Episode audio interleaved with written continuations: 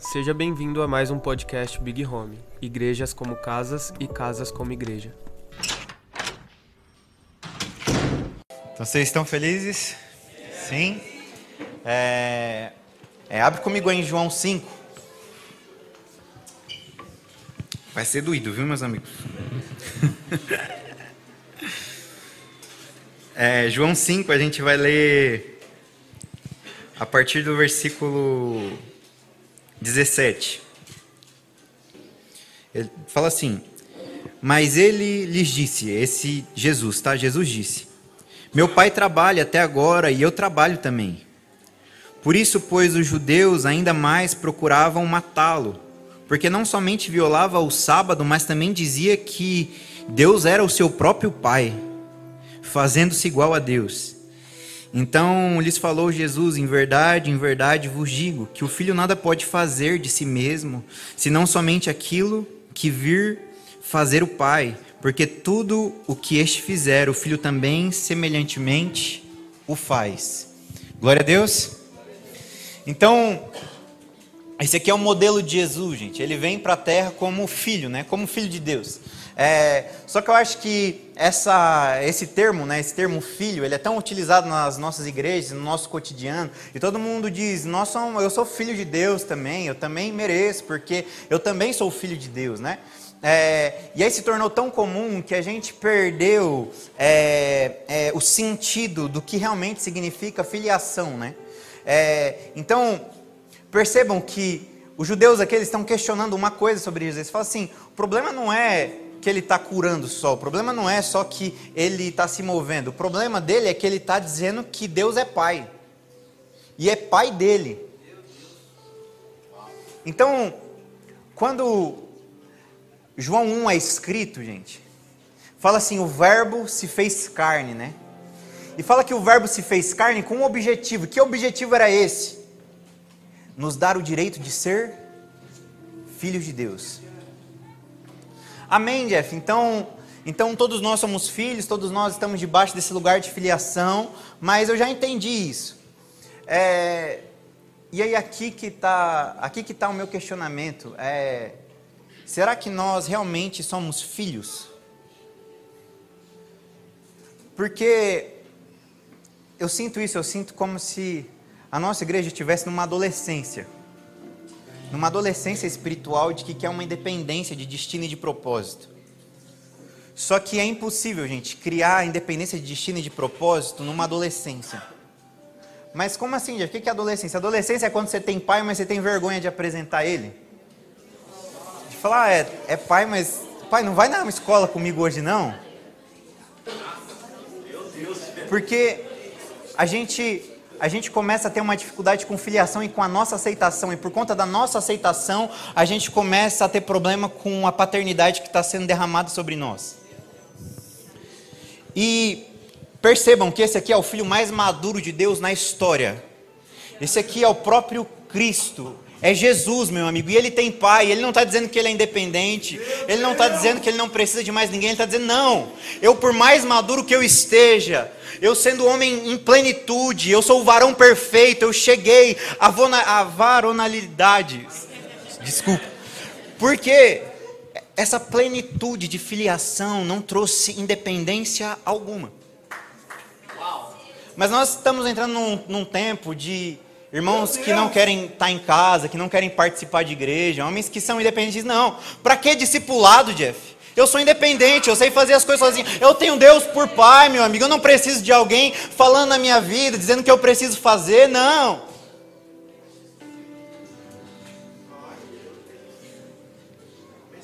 E eu tô E eu tô desesperado, gente, porque eu acho que a nossa adolescência, ela vai fazer a gente errar demais. E eu não estou dizendo isso só dos, eh, dos mais jovens, estou dizendo disso de quem tem 50 anos a quem tem 16. E parece que quanto mais velho o crente é, mais acha que ele tem independência para fazer do jeito que ele quer. É verdade. Então, a história do Evangelho, gente, ela é construída debaixo de uma revelação familiar. Então, quando Jesus ele vem, ele vem falar sobre um, um cristão e como que um cristão nasce, ele dá o, o exemplo do nascimento de um nascimento familiar. Ele diz assim: é necessário que você entre dentro do ventre de uma mulher, Nicodemos. É necessário que você nasça, que você volte para dentro da barriga.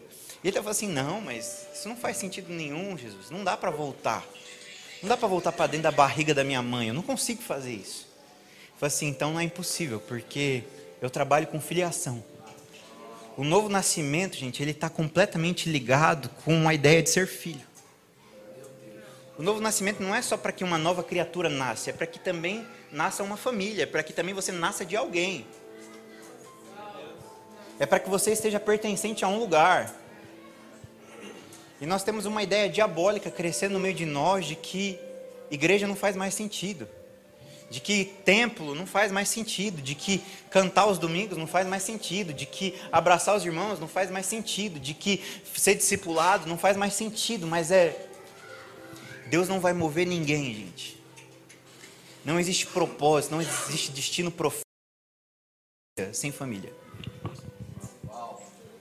Não existe, meu amigo, desculpa. Ah, Jeff, mas eu já recebi tantas palavras proféticas. Sabe por que eu acho que você tem tanta dificuldade de cumprir alguma palavra profética que você recebe? Por conta da sua filiação.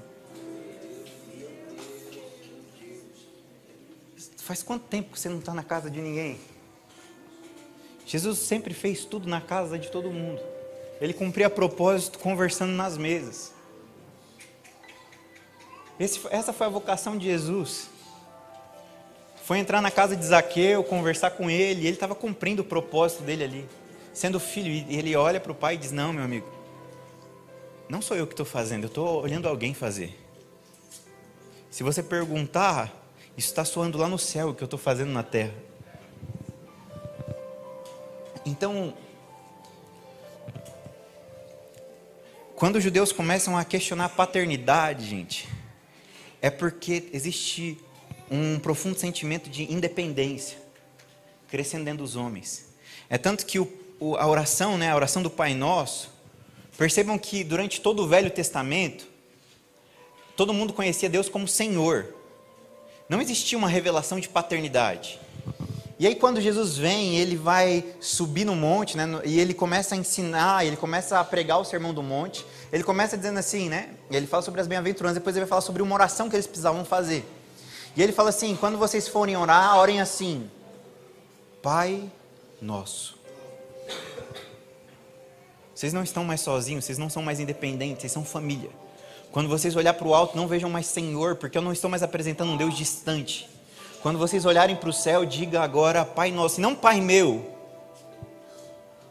Porque eu estou deixando de ser o unigênito de Deus para me tornar o primogênito de Deus, para que nós sejamos família. Você não só tem um pai, quando você dizer, quando você disser pai, você precisa dizer nosso, porque agora você faz parte de uma família que tem muitos irmãos. Então olhe para o céu e agora nós inauguramos um novo tempo na nova aliança em que nós não conhecemos mais Senhor, nós conhecemos família.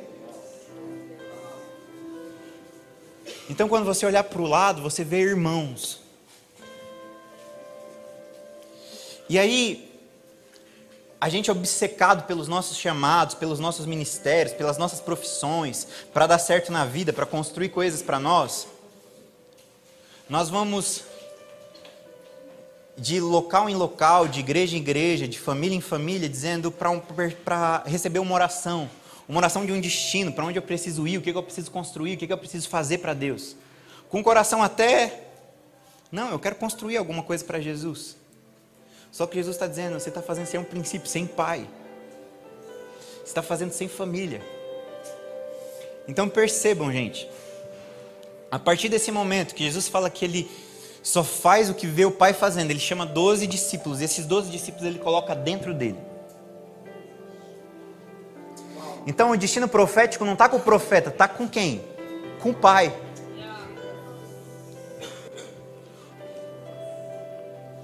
Estão me entendendo? Então, é, é o profeta Jesus, é o profeta Jesus, mas é mais que o profeta, é a expressão exata do Pai. E na expressão exata do Pai existe o destino de todos aqueles homens. Então, ele chega um determinado dia para Pedro, e ele fala assim: Pedro, quem você disse que eu sou? Aí Pedro fala: Ah, uns estão dizendo que você é profeta, outros estão dizendo que você é Elias, outros estão dizendo que você é João Batista. E ele diz: Mas você que tem família, você que tem pai, quem você diz que eu sou? Ele diz: Você é a expressão do filho. Eu falo agora sim, Pedro, eu posso liberar o destino que tem dentro de mim sobre você. Eu sei para onde você vai, eu sei com que você vai trabalhar, eu sei o que você vai construir, eu estou te chamando para trabalhar comigo. Então ele começa esse texto aqui dizendo que ele está trabalhando porque o pai está trabalhando. Ele está fazendo porque o pai está fazendo. Então, gente, eu sinto que a gente precisa romper romper urgentemente com a nossa independência, romper com a nossa com a nossa imaturidade, romper com a nossa adolescência cristã. Fala, não, mas e, e se abusarem de mim? E se tiver um abuso de autoridade? E se tal líder falar tal coisa para mim? Gente, de verdade. Grandes homens de Deus foram gerados por lideranças, lideranças horríveis dentro da Bíblia. Porque não é sobre o líder, é sobre o seu coração. Como eu disse, como eu disse no retiro sobre Jacó, foi injustiçado, mas foi gerado. Wesley falou ontem com a gente sobre sobre Samuel e sobre Eli. Eli foi um líder horrível, um líder que os seus próprios filhos é, é, traziam mulheres para dentro do templo para se relacionar com elas. Mas Samuel também estava nesse mesmo lugar, sendo supervisionado por esse mesmo homem. Mas ele deixou ser gerado, meus amigos. Tantos profetas em, em meio ao caos, em meio a reis completamente caídos, se foram gerados. Só que é mais fácil apontar para o outro. Falar, não, eu não sou gerado porque tem problema naquela barriga. A gente. Estão me entendendo, né? É tipo, eu, eu entendo os traumas da infância. Entendo mesmo, mas eu acho que a gente está numa geração muito ferida, que a gente sempre aponta para a barriga que gerou a gente. Ah, foi a mãe que fez errado comigo e aí me feriu. E aí eu não estou querendo ser gerado, mas quanta gente foi transformada no meio desse, dessas dores. Jesus, gente, Jesus nasce num contexto em que os seus próprios irmãos não acreditam que ele é o filho de Deus. Imagina, Deus nasce na sua casa, e aí é seu irmão. E aí ele fala: Ah, então, eu sou o filho de Deus. E aí a mãe fala: Ah, veio um anjo para mim, esse menino é o filho de Deus. E aí ele cresce num ambiente em que ninguém acredita nele de fato. Mas nem por isso ele deixa de ser filho. Nem por isso ele deixa de ser gerado, nem por isso ele deixa de assistir o pai fazendo. Então, eu creio que a expressão de Deus que é manifesta por meio da igreja é uma igreja familiar, gente. É uma igreja que manifesta filiação. E aí eu não digo sobre uma filiação, essa filiação espiritual só que a gente que a gente mistifica, que a gente diz sobre Deus e que a gente só ouve Deus e que são as minhas palavras de Deus. O Verbo se fez carne, o Verbo se fez homem, o Verbo se fez humano. O Verbo deu uma palavra não para Pedro no espírito, ele deu uma palavra com a boca, conversando com Pedro, falando: É aqui, Pedro. Ah, e depois Pedro, na mesma hora, começa a falar: Ah, Jesus, essa história de que você vai morrer não é. Aí na mesma hora, Jesus vai lá e fala assim: Pedro, arreda Satanás. Na mesma hora que Jesus deu um destino para ele, ele estava falando que ele é o próprio diabo. Fala assim, não, mas como assim? Não, é porque eu sou homem, eu encarnei para mudar a sua vida, mas eu vou te dar destino, mas eu também vou te corrigir.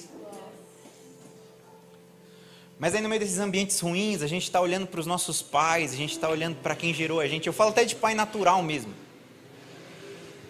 A gente está dizendo, ah, eu não, sou, eu não consigo fazer isso hoje porque meu pai fez tal coisa. Entenda, de verdade, gente, eu entendo os traumas. Tem que pedir desculpa, né? Mas eu estou dizendo que é um tempo de rompimento, de que você precisa nascer de novo. E para nascer de novo, você precisa entrar na, na, na barriga espiritual de alguém e deixar ser gerado.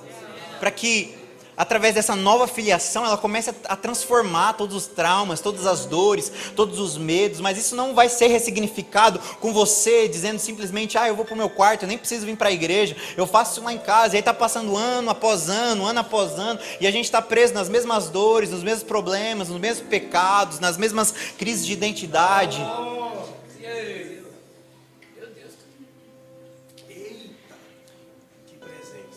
E Deus está tentando reunir os seus filhos, dizendo: Cara, entra na barriga um do outro. Só precisa de alguém que se submete, só precisa de alguém que abaixa a cabeça. Quando, quando Filipenses descreve Jesus, só descreve como alguém que abaixou a cabeça, gente. Fala assim: ah, ele só veio para ser servo, e servo de todos os irmãos. Ele só veio para ser o exemplo puro da submissão, o exemplo do serviço.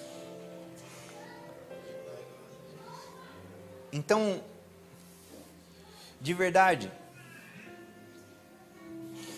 é meio perigoso o que eu falo agora, tá?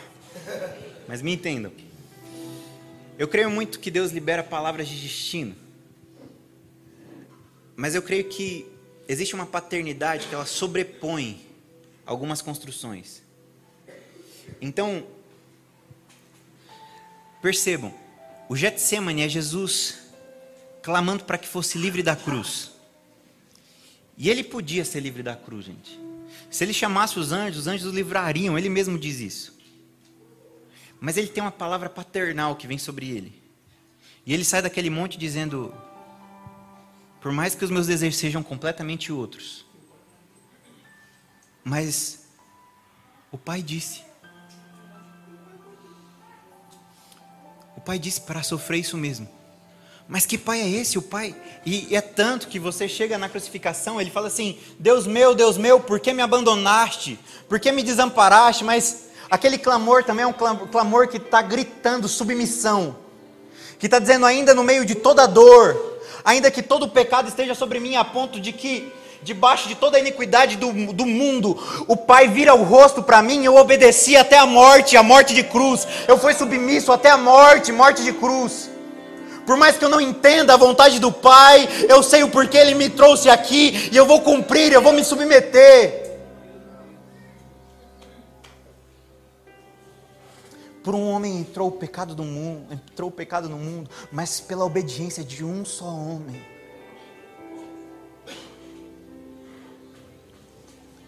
Meu Deus, meus amigos, conforme nós vamos envelhecendo nossa vida cristã, vamos amadurecendo, e os anos vão passando.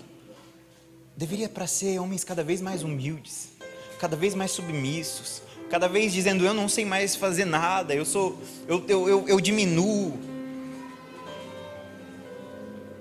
João Batista encontrando Jesus, é essa expressão, meu amigo, é dizendo que diminua eu, é uma briga de quem é menor, é, é, é, Jesus encontrando João, e João dizendo assim, mas eu não sou digno de desatar as sandálias. Mas Jesus dizendo, não, João, eu preciso me submeter a você, é necessário que você faça isso, meu amigo. Uma expressão, a pregação do Evangelho, feito por meio de humildade, de submissão, de filiação. De homens que ninguém está batendo no peito dizendo que sabe. De que um está pregando para o outro ser menor.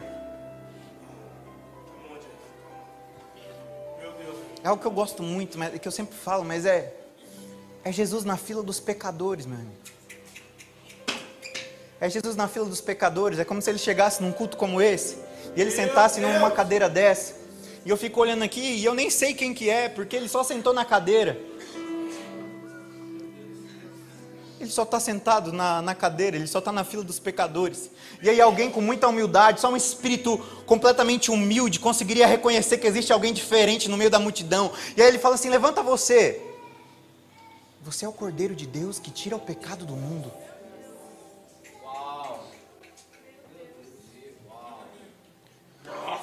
Eu creio que está faltando essas expressões de pureza, de santidade, de submissão.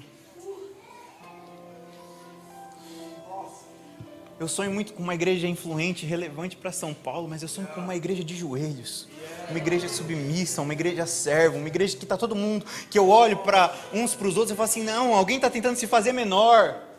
Ninguém está querendo impor governo, ninguém está querendo submeter ninguém, está todo mundo se submetendo a alguém.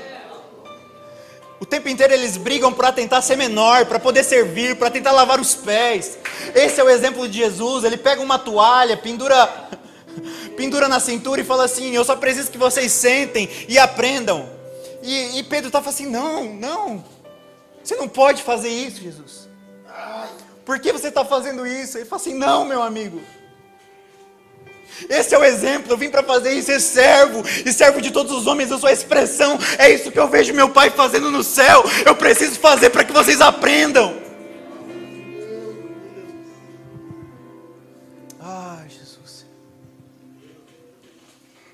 Uma igreja dessa, gente, o mundo não entende, o mundo não compreende. É essa igreja que é loucura para o mundo. Ela é completamente diferente do nosso poder político. Ela é completamente diferente das nossas de, de, tudo que se expressa na sociedade, porque tudo busca poder, tudo busca fama, tudo busca dinheiro. E aí quando chega aqui, em vez de nós buscarmos dinheiro, nós damos o dinheiro. Entende? É. A gente tenta pregar o dízimo, mas é. Na igreja primitiva eles não davam dízimo, meus amigos. Não existia dízimo. Era, era. Eu, eu pego a minha casa e vendo. Você não tem uma casa? Está aqui a minha casa. Ninguém precisava convencer ninguém a dar 10%. As suas casas eram vendidas, meu amigo. Eles não estavam dando um pedaço, eles estavam dando tudo. Mas hoje a gente precisa ficar trabalhando na nossa adolescência, na nossa adolescência cristã, tentando. Gente, vamos fazer desse jeito? Vamos dar um pouquinho do dinheiro de vocês? Vamos, vamos tentar se entregar um pouquinho? Tenta amar um pouquinho o irmão? Vamos tentar se submeter a alguém? Vamos tentar. Não faz as coisas sozinho. Não fica independente, não some, não se isola. Não, meu amigo, nós. Meu Deus, gente. A gente tem tanta coisa para construir. Tem tanta coisa para fazer, mas a gente está lidando com adolescentes. Era para a gente estar tá fazendo muita coisa, meus amigos. Não era para ser uma luta isso aqui. Era para ser um óleo de alegria escorrendo sobre a nossa submissão que foi derramada. Era para todo mundo entrar aqui e essas palavras não serem dolorosas, serem motivo de riso serem motivo de gozo, da gente olhar e falar assim: caraca, é isso, meus amigos. Eu estou me submetendo pouco, eu sou pouco filho. Gente, eu creio que existe uma paternidade se estendendo. Mas a paternidade precisa de um grito, de um aba pai. Não adianta só o pai se manifestar. Os filhos precisam reconhecer. Nós somos filhos adotivos, é isso que a escritura vai dizer. E se você, e qual é a diferença do filho adotivo e do filho natural? Porque o filho adotivo ele precisa reconhecer. O Cesário já deu uma aula para a gente falando um pouco sobre adoção e, e essa é uma das maiores dificuldades da adoção. Por quê? Porque você coloca uma criança em casa, sei lá, de 7, 8 anos, que ela olha e ela não vê um pai. Porque ela não cresceu naquele contexto. Não teve, aquelas pessoas nunca tiveram ali. E ele precisa olhar e conforme a relação vai se desenvolvendo, ele consegue reconhecer um pai. Então você não nasceu nessa igreja, você não nasceu com essa pessoa que está discipulando. Você vai precisar olhar e falar assim: Pai. Eu não estou dizendo da boca para fora. Eu não estou dizendo para chamar a gente de pai. Tá? Eu estou dizendo sobre entranháveis afetos. É. Algo que está sendo gerado aqui dentro que você fala assim, cara, eu não quero mais andar sozinho. É. Uau. Ah, mas essa pessoa é mó ruim. É mesmo. Meu amigo. é, é exatamente para isso que serve a falha, as falhas dela para te transformar. não foi só as virtudes dos seus pais que te transformaram, foram os defeitos dele. Então você pode ver, gente, é muito legal quando a gente discipula, assim, as pessoas falam dos pais, né? Porque é tipo assim, a pessoa tenta se tornar o contrário do que o pai dela era. Porque o defeito do pai começa a dar umas feridas e fala assim, não, eu vou ser o contrário. Então, não que você tenha um problema, mas você percebe como as, o, os problemas geram transformação. Até as falhas transformam. Então você vai ver que o pai que não é muito afetuoso, parece que a criança cresce afetuosa. Ah, mas por quê?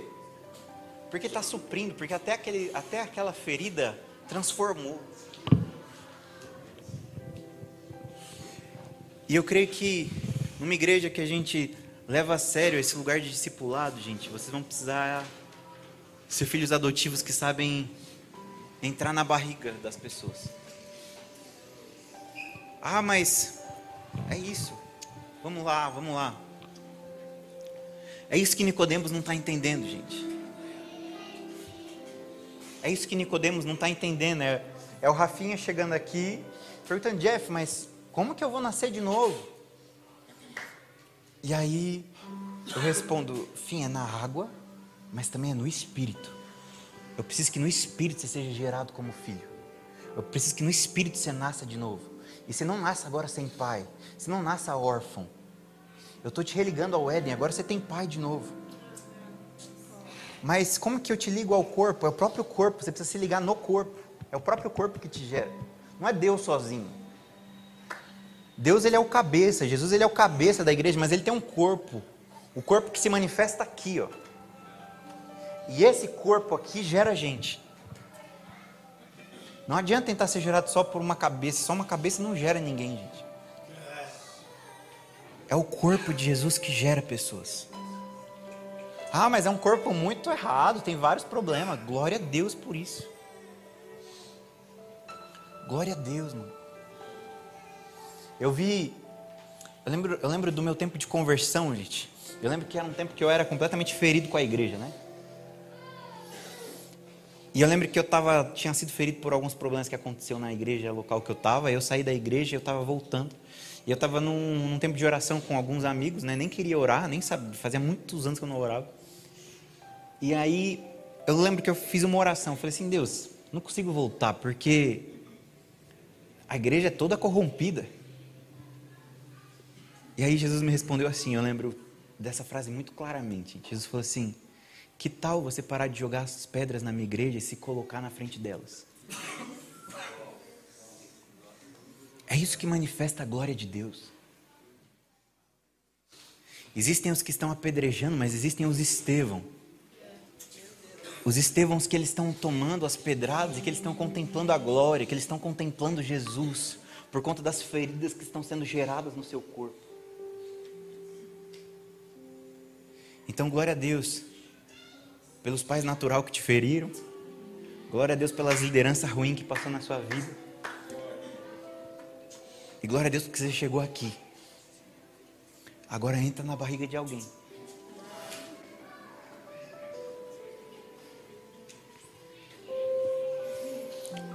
Amém?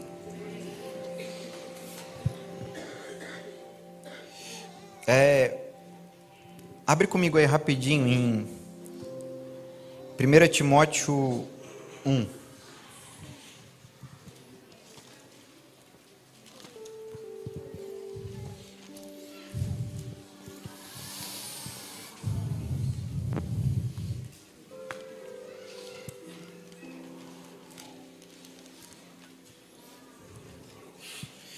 Primeira Timóteo 1, 18, 18 e 19.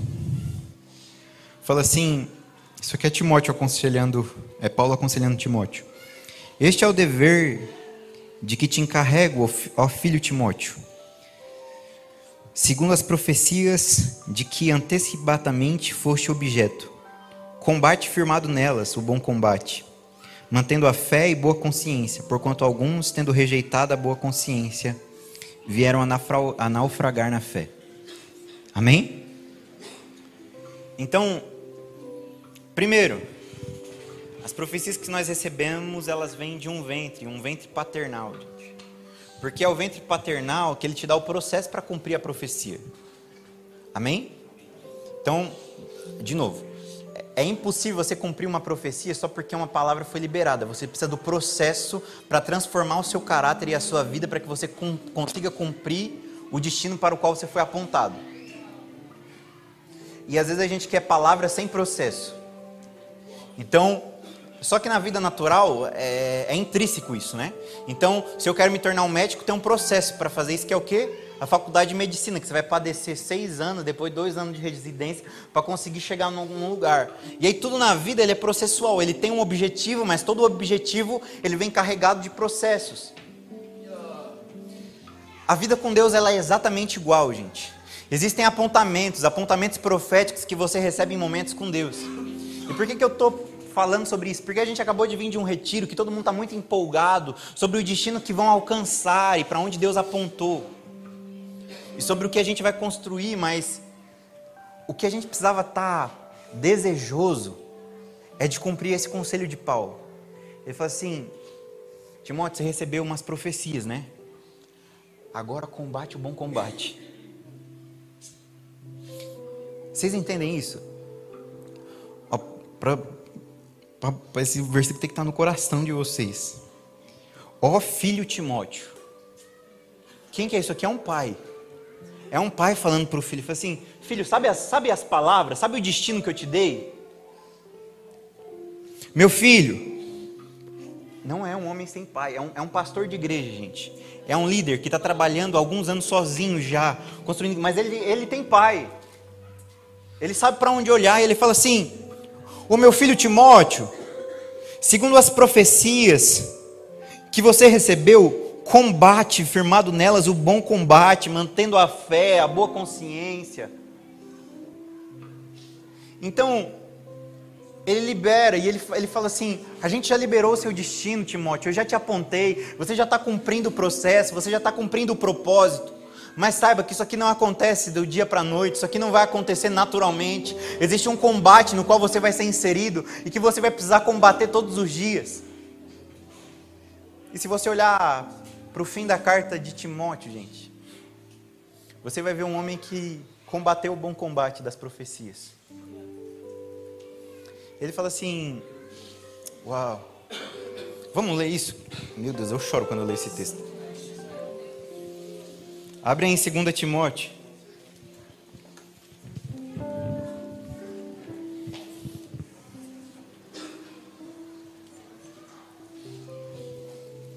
Segunda Timóteo 4:6. Olha o pai de Timóteo conversando com ele. E ele fala assim: Isso aqui é antes dele morrer, né? Ele fala: Quanto a mim, estou já sendo oferecido por libação e o tempo da minha partida é chegada. Combati o bom combate. Eu combati as profecias que precisavam combater, eu sofri os processos. Completei a carreira, guardei a fé. Já agora a coroa da justiça me está sendo guardada, a qual o Senhor, reto juiz, me dará naquele dia, e não somente a mim, mas a também a todos quanto amam a sua vinda. O apóstolo abandonado pelos homens, mas não por Deus Procura ver ter comigo depressa, porque Demas, tendo amado o presente século, me abandonou e se foi para a Tessalônica. Crescente foi para Galácia, Tito para a Damácia. Somente Lucas está comigo. Toma contigo Marcos e traze-o, pois me é útil para o ministério. Quanto a Tíquico, manda até Éfeso, quando vires trazer a capa que deixei em Troade, em casa de Carpo. Meu Deus! Uau, vamos lá. Eu combati o bom combate. Me foram entregues um monte de profecias. Só que com ela vieram prisões, vieram algemas, vieram apedrejamentos, vieram dores. Mas eu combati, Timóteo. Eu fui até o final. E agora chegou a hora da oferta de libação. Chegou a hora de eu ser sacrificado. Mas vem depressa, só para a gente matar a saudade. Vem para a gente se ver pela última vez, meu amigo. Vem pela última vez para eu te ver, meu filho. Porque você foi gerado do meu ventre. Mas combate o bom combate, você vai permanecer aqui. Meu Deus. Existem alguns que eu achei que eram filhos, mas que não eram. Eles amaram mais essa vida, amaram mais os prazeres desse tempo, se perderam nos seus próprios desejos. Mas você que amou, você que amou a vinda do Senhor Jesus, você que foi fiel todo esse tempo, vem me ver pela última vez.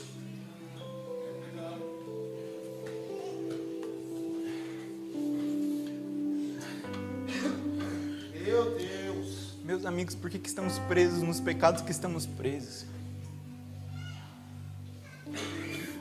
Por que, que, dando, por que, que a gente está se poupando tanto ainda? Esses homens não deram uma parte deles. Esses homens não se pouparam. Esses são os nossos pais.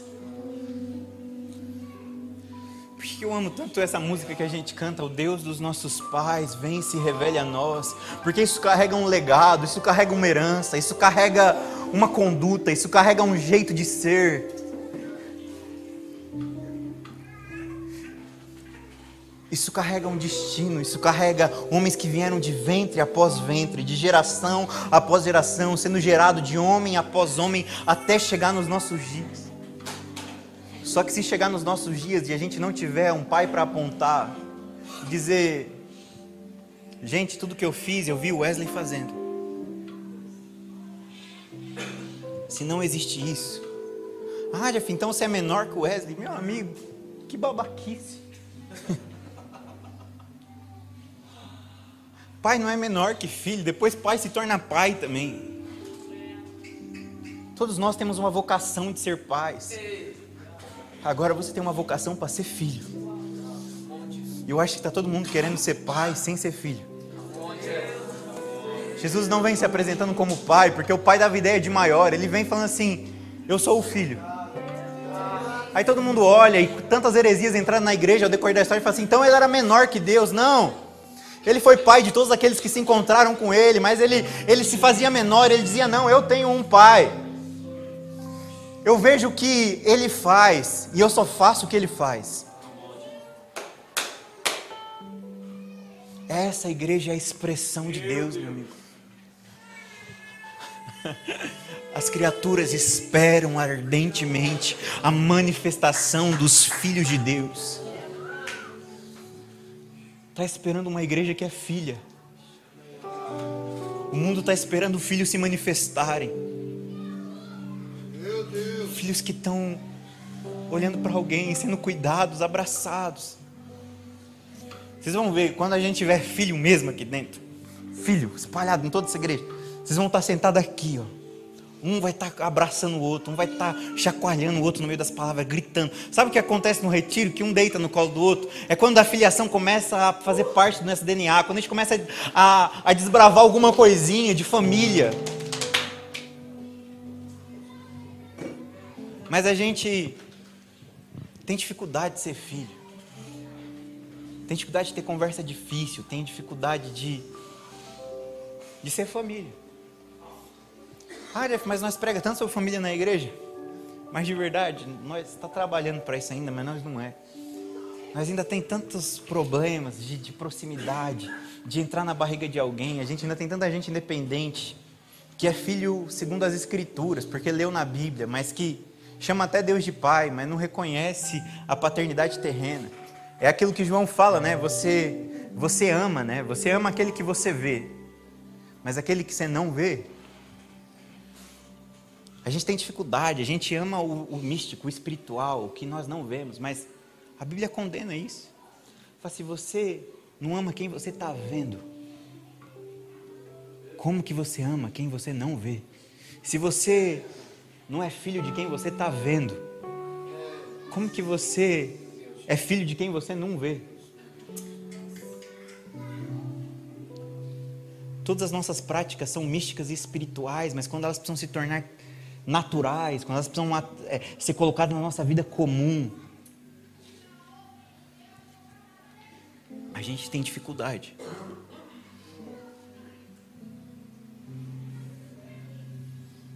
Então, essa carta, essa carta a Timóteo, gente, É uma das cartas mais lindas do mundo, porque é um pai escrevendo para um filho.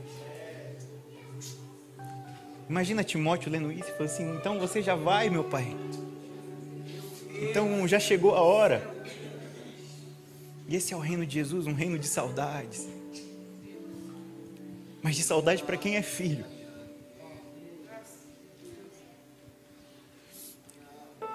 É Jesus tentando conversar com os discípulos, dizendo: Meus amigos, eu vou precisar ir embora. Mas eu confio em vocês. Vão, façam discípulos, façam filhos em todas as nações. Batize-os em nome do Pai e do Filho, gerem eles no Espírito. E em breve eu venho. Em breve eu venho com meu Pai.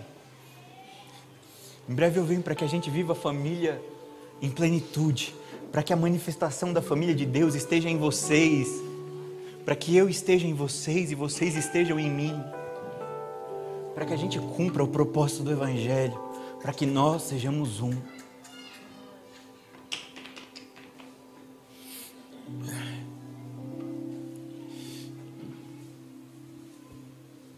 Eu queria só ler um último texto.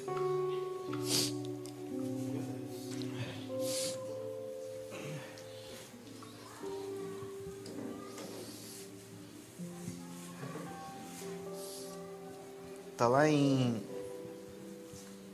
Tessalonicenses 2,8.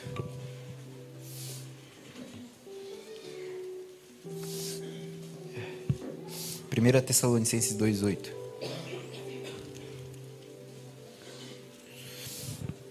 Esse é um dos meus versículos favoritos também, que Paulo está escrevendo para a igreja de Tessalônica. E ele fala assim: Assim, eu querendo muito ver vocês, estávamos prontos a oferecer não somente o Evangelho de Deus, mas igualmente a minha própria vida, porque vocês se tornaram muito amados. Isso aqui é a família de Deus. Paulo não deu para Timóteo somente o Evangelho,